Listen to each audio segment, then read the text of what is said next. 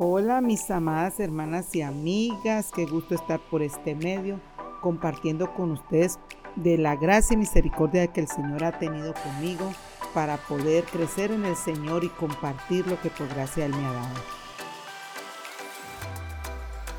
Hoy estaremos compartiendo en este podcast número 3 un artículo que originalmente escribí para el Ministerio Aviva Nuestros Corazones.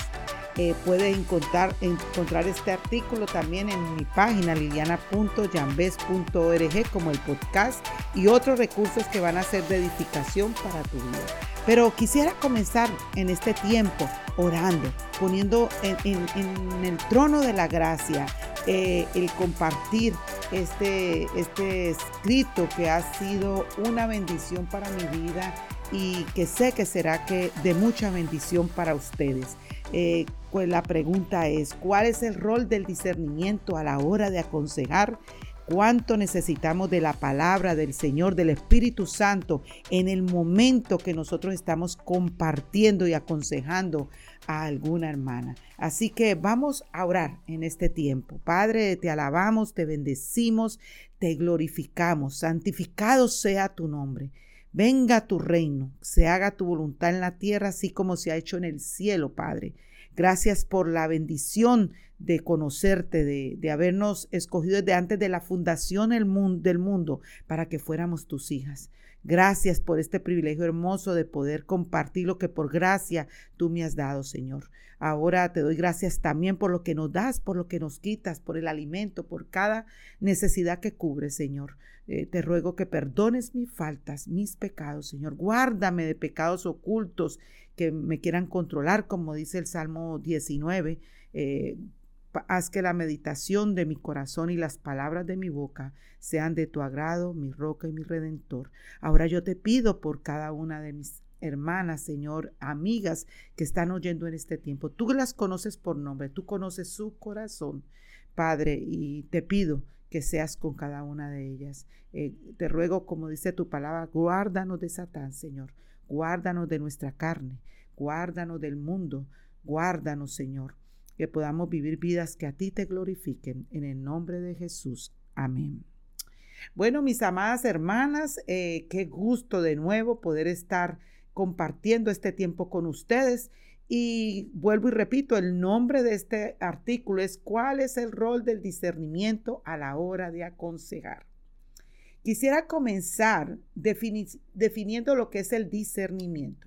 A veces lo interpretamos como algo emocional o quizás dependiente de alguna visión o un sueño porque así es como Dios me habla. Mi consejo es que no confíes en esto el discernimiento es algo mucho más profundo que simplemente una emoción o un presentimiento.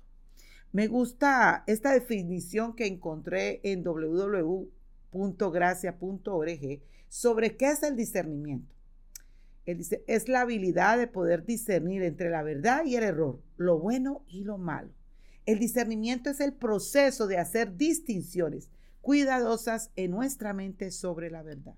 En otras palabras, la habilidad de pensar con discernimiento es sinónimo a la habilidad de pensar bíblicamente. Así que a la luz de esta definición, quiero que vayamos a la pregunta neurálgica acerca de este tema. ¿Qué es el discernimiento bíblico? ¿Cuál es el rol del discernimiento a la hora de aconsejar? Primero, nos permite pensar bíblicamente con la ayuda del Espíritu Santo sobre cualquier acontecimiento o situación que debemos enfrentar o analizar. El discernimiento nos da la habilidad de emitir un juicio adecuado basado en la verdad de la palabra a la hora de aplicarlo a una consejería con un creyente.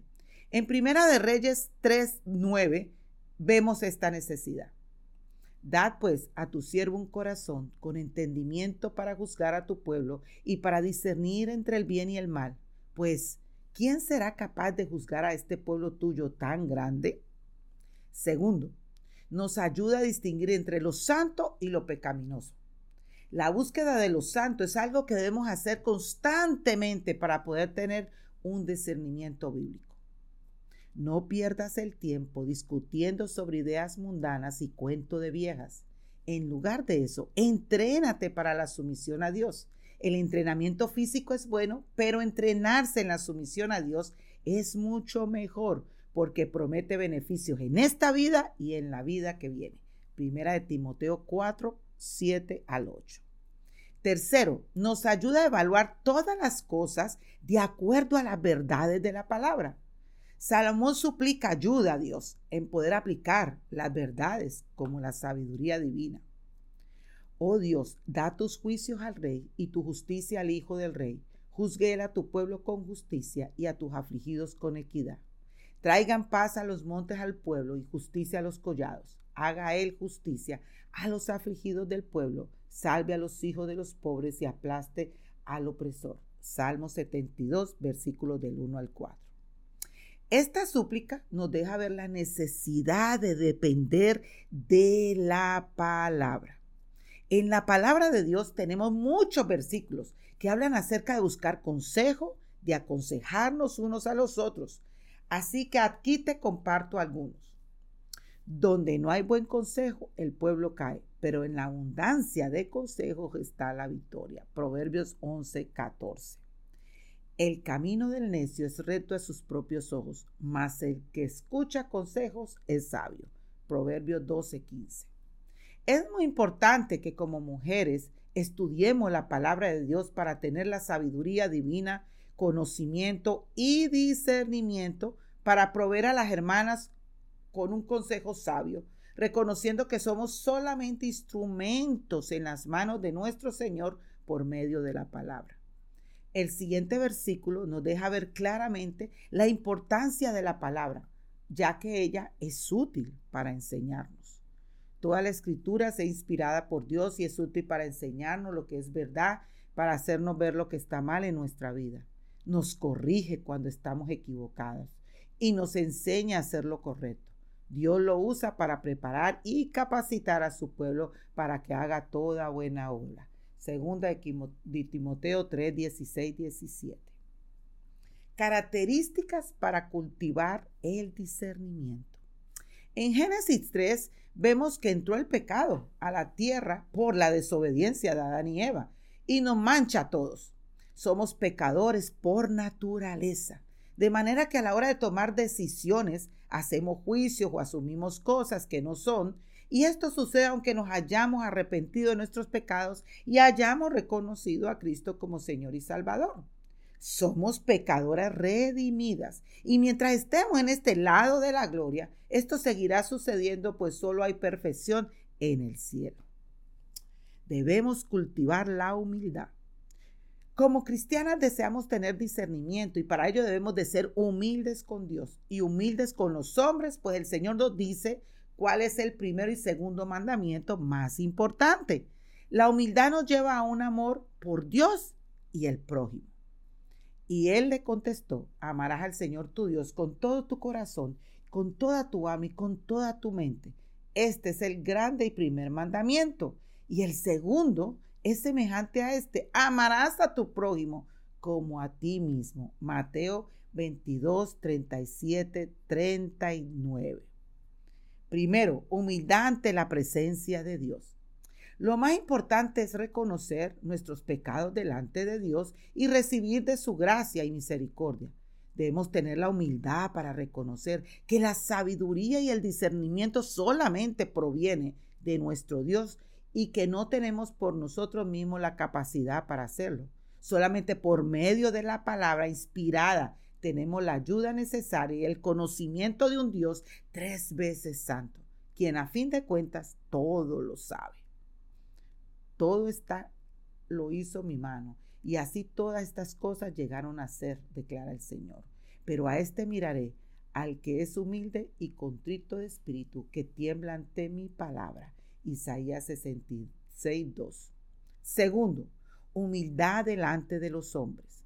Aun cuando la humildad ante Dios es importante sobre todo, también debemos de ser humildes ante los hombres. Una de las cosas más hermosas de ser miembros de la iglesia local, donde nos encontremos, es recordar que todos sus hijos necesitan la ayuda de otros hermanos en la fe en nuestra vida para crecer en sabiduría, conocimiento y discernimiento. La vida cristiana debemos vivirla en comunidad, dentro de una iglesia donde hay diferentes personalidades y diferentes dones y talentos puestos al servicio del Señor.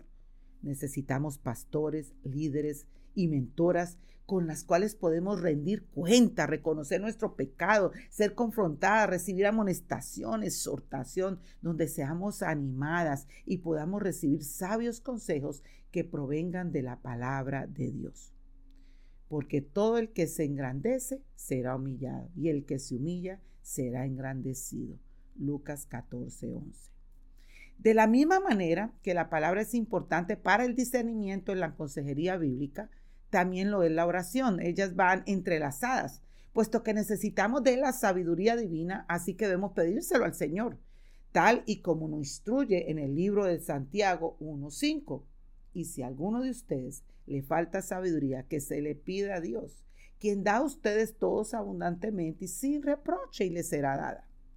Recuerda que esto no se trata de métodos que podemos usar en la consejería bíblica. Se trata de la vida espiritual de una persona y nosotras somos simplemente instrumentos en la mano del Redentor. Querida hermana, mi oración y consejo es que pueda ser una mujer que viva coram deo, en la presencia de Dios, bajo la autoridad de la palabra, para la gloria de Dios. Un gran ejemplo lo tenemos en la Biblia. Esdras era un hombre que estudiaba la palabra, la ponía en práctica y la enseñaba. Si leemos la palabra, si la estudiamos y meditamos, si buscamos pertenecer a una iglesia local donde enseñe y se viva la palabra de Dios, podemos cultivar discernimiento mientras vivimos en obediencia a la palabra. Entonces podremos dar el consejo bíblico a nuestras hermanas que nos rodean. Mi oración es que muchas iglesias sean plantadas con el fundamento sólido de la palabra para poder vivir de una manera que le glorifique al Señor porque Esdras había dedicado su corazón a estudiar la ley del Señor y a practicarla y a enseñar sus estatutos. Esdras 7:10. Mis amadas, recordemos que para caminar en esperanza debemos estar en Jesús y en el fundamento de su palabra. Bendiciones.